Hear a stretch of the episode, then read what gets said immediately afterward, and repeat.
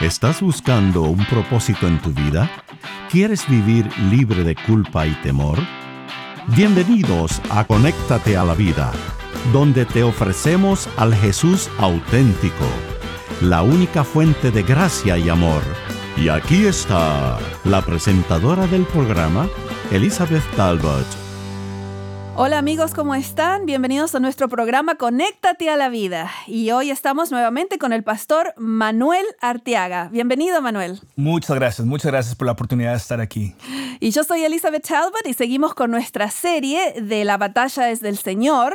Estamos haciendo batallas de la Biblia que nos muestran que Dios está a cargo de nuestras guerras, ¿no? Él está al frente de la batalla luchando por nosotros. Sí, no solamente está con nosotros, sino que luchando por nosotros, como dijo Manuel.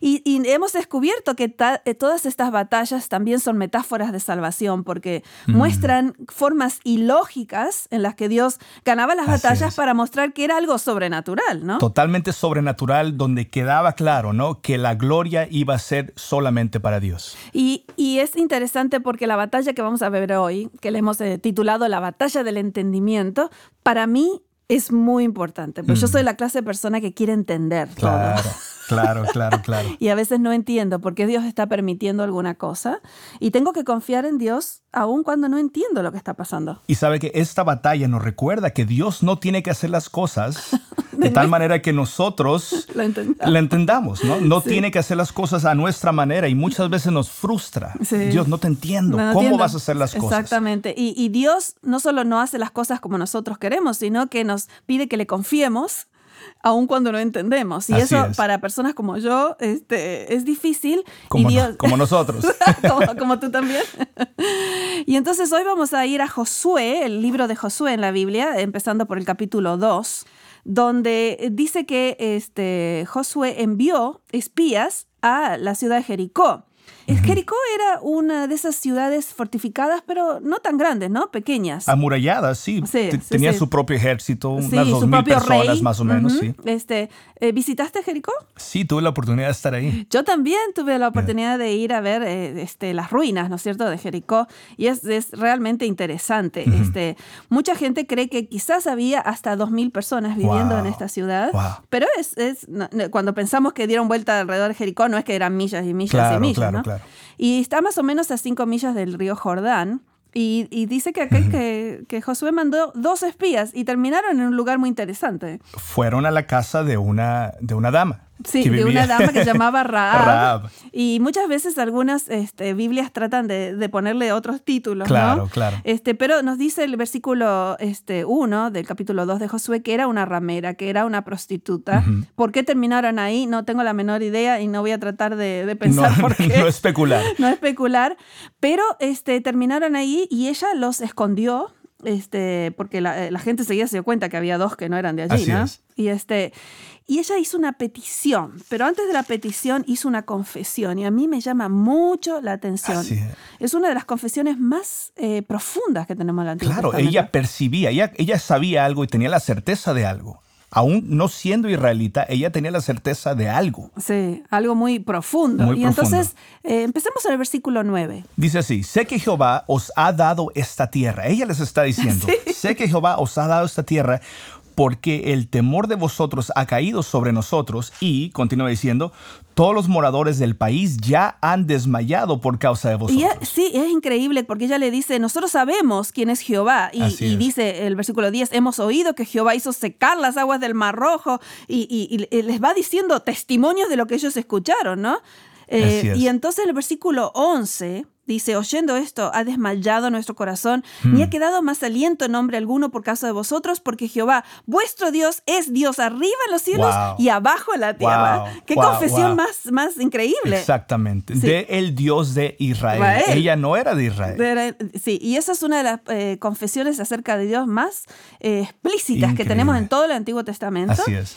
Y entonces ella, ella les dice, bueno, yo sé que Dios se los va a dar, ya sé que se los ha dado, el versículo 14, y cuando Jehová nos ha dado la tierra, nosotros haremos contigo misericordia, le dicen los, los eh, espías, porque ella le hace una petición. ¿Qué petición le hace? Ella les pide, lo, que les pido es tengan misericordia con, la, con mi familia, con la casa de mi padre. Cuídenos, protégenos, que a la hora de, apoderarse de esta ciudad, que a nosotros, a mi familia, a mi padre, no le pase nada. Y, es eh, increíble para mí que este, es una señal parecida a la de la Pascua. Así es. Porque eh, dice que le dijeron que ponga un cordón de granas, si siguen leyendo en el capítulo 2, en la ventana, porque la casa de ella estaba en la muralla, ¿no? Así es. Y que entonces cuando venían este, a tomar la ciudad, cuando vean ese cordón rojo, iban a pasar por alto. Iban a pasar por alto muy similar a lo que ellos habían experimentado en Egipto, ¿no? Esa Pascua donde, donde, el ángel vio la sangre en el, en el, cordero, entonces pasó por, por, ellos. sí, y entonces eh, ella va a llamar a toda la, la, familia de ella que estén en esa casa, este, porque no saben cómo va a destruir Dios a Jericó, ¿no? Así que, bueno, entonces ahora es tiempo de eh, pasar del otro lado, van a pasar eh, el Jordán, el gran río Jordán, ahora con todo el pueblo. Otro desafío. Otro desafío. me llama la atención que están a punto de llegar a su destino, están a punto de llegar a la tierra prometida, están ya por llegar, ya huelen, ya pueden percibir la, leche y la miel, las, las frutas, ¿no? Y antes de llegar a su destino, otro obstáculo. Otro obstáculo. Otro obstáculo. Muchas veces sucede así en la vida, ¿no? Sí. Creemos que ya, ya, ya, ya, llegamos a, donde queremos llegar en nuestras vidas y de repente algo más sucede. Sí. Algo más y aquí dice que el Jordán se estaba desbordando por todas las orillas en ese tiempo de la siega, dice el capítulo 3, versículo Donde había más corriente durante el año, ¿no? Así que iba a ser realmente un milagro parecido al del Mar Rojo si es que Dios hacía algo para... Otra imposibilidad. Esa, otra imposibilidad. Así y, Pero ellos no entendían y y, Dios le dice en el capítulo 3, versículo 4, que Él va a guiarlos este, con los sacerdotes y el arca. Y hay una frase que me encanta, porque vosotros no habéis pasado antes de ahora por este camino. Otra vez, circunstancias desconocidas. Desconocidas. Es cuando uno va, eh, está, porque cuando uno ya ha pasado por algo, le dice, bueno, ya por lo menos pasé, sé cómo se siente. No, dice, ustedes nunca pasaron por acá. Y quizás tú hoy, en nuestra audiencia, estás eh, en una batalla que nunca has pasado antes, que, que no la conoces ni tampoco la entiendes. Así es, pero en el corazón de Dios, yo, yo percibo a Dios diciendo, si lo hice con el mar, lo puedo hacer con el río. me encanta. Si lo hice con el mar, ya, ya, ya, ya pude abrir el mar, ya lo viste, me, viste mi poder, viste mi gloria en el mar. Si yo pude con un mar, ¿cómo no voy a poder con un, río? Oh, gracias a Dios. Así que si Dios te ha traído hasta este momento en tu vida, no te va a abandonar ahora, en este momento, ¿no?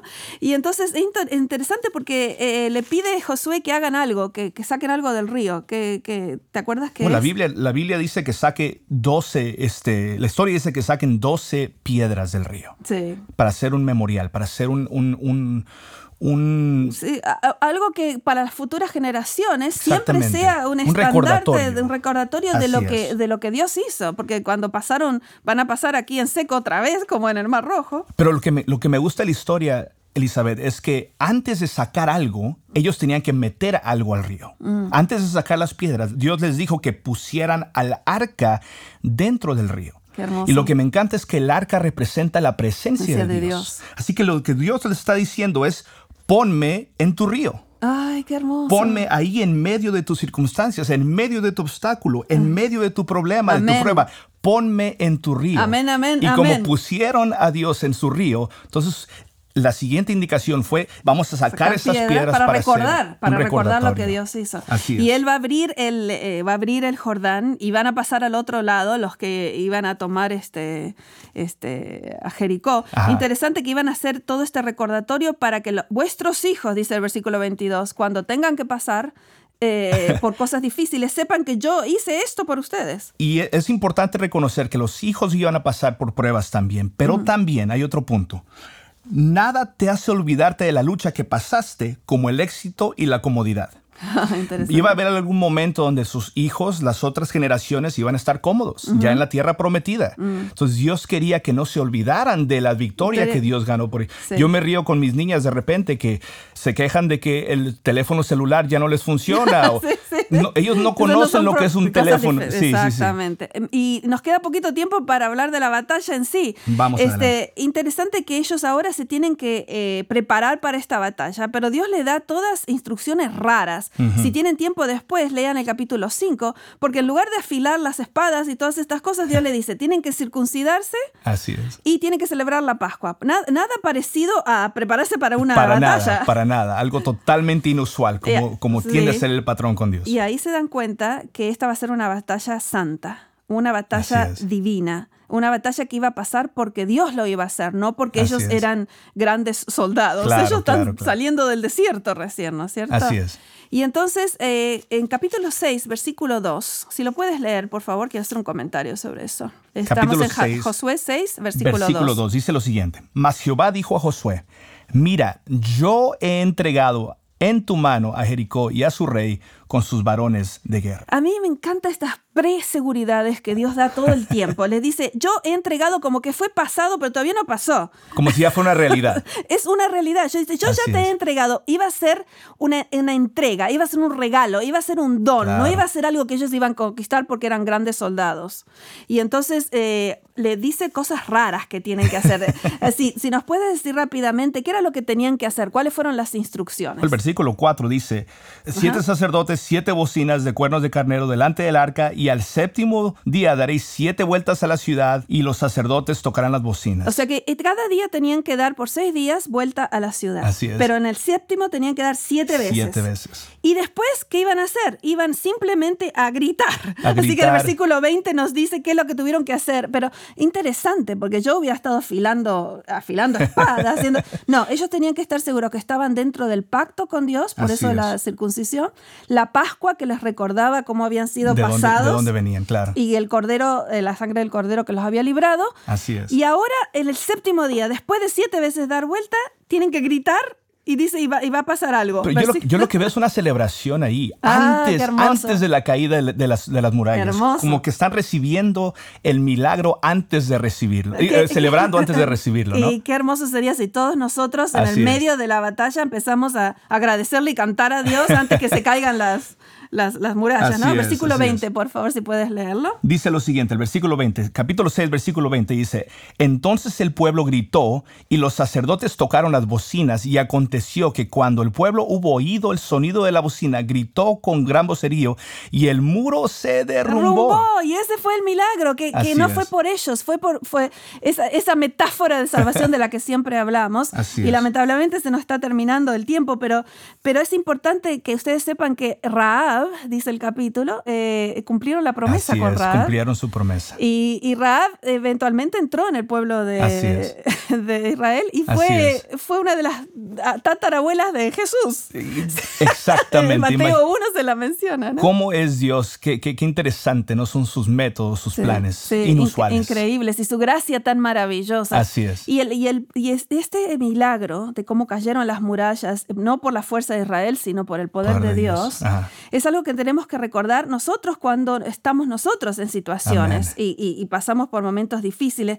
Dice el, libro de Hebreos, capítulo 11, versículo 30, que fue por fe que las mm, murallas cayeron. Por fe. Por fe en un Dios más grande que las circunstancias, en un Dios que ya les había dado la pre-seguridad de la victoria, porque no era el poder de ellos, sino el poder de Él, ¿no? Y esa misma certeza la podemos tener nosotros. La podemos no solamente en nuestros, en nuestros diarios problemas, sino en la salvación que Dios nos ofrece. Y eso es lo más importante. En la cruz, Jesús ya ganó nuestra salvación. Así que no tengas miedo del futuro, ni del fin del mundo, ni del juicio, porque tienes la preseguridad que si Jehová está contigo como tu Salvador, ya tienes ganada la batalla porque Él la ganó. Y vamos a celebrarla. vamos Ahora a celebrarla. mismo, así puedes hacer con nosotros el woohoo, que sabemos que la, la salvación es segura en Cristo. Amén. Gracias por acompañarnos en Conéctate a la Vida. Para devocionales, videos, libros en audio y mucho más, te invitamos a que bajes nuestra aplicación Jesús 101 y que visites nuestro sitio de internet jesús101.tv. Nuevamente, jesús101.tv. Hasta pronto y recuerda que con Jesús puedes vivir sin temor.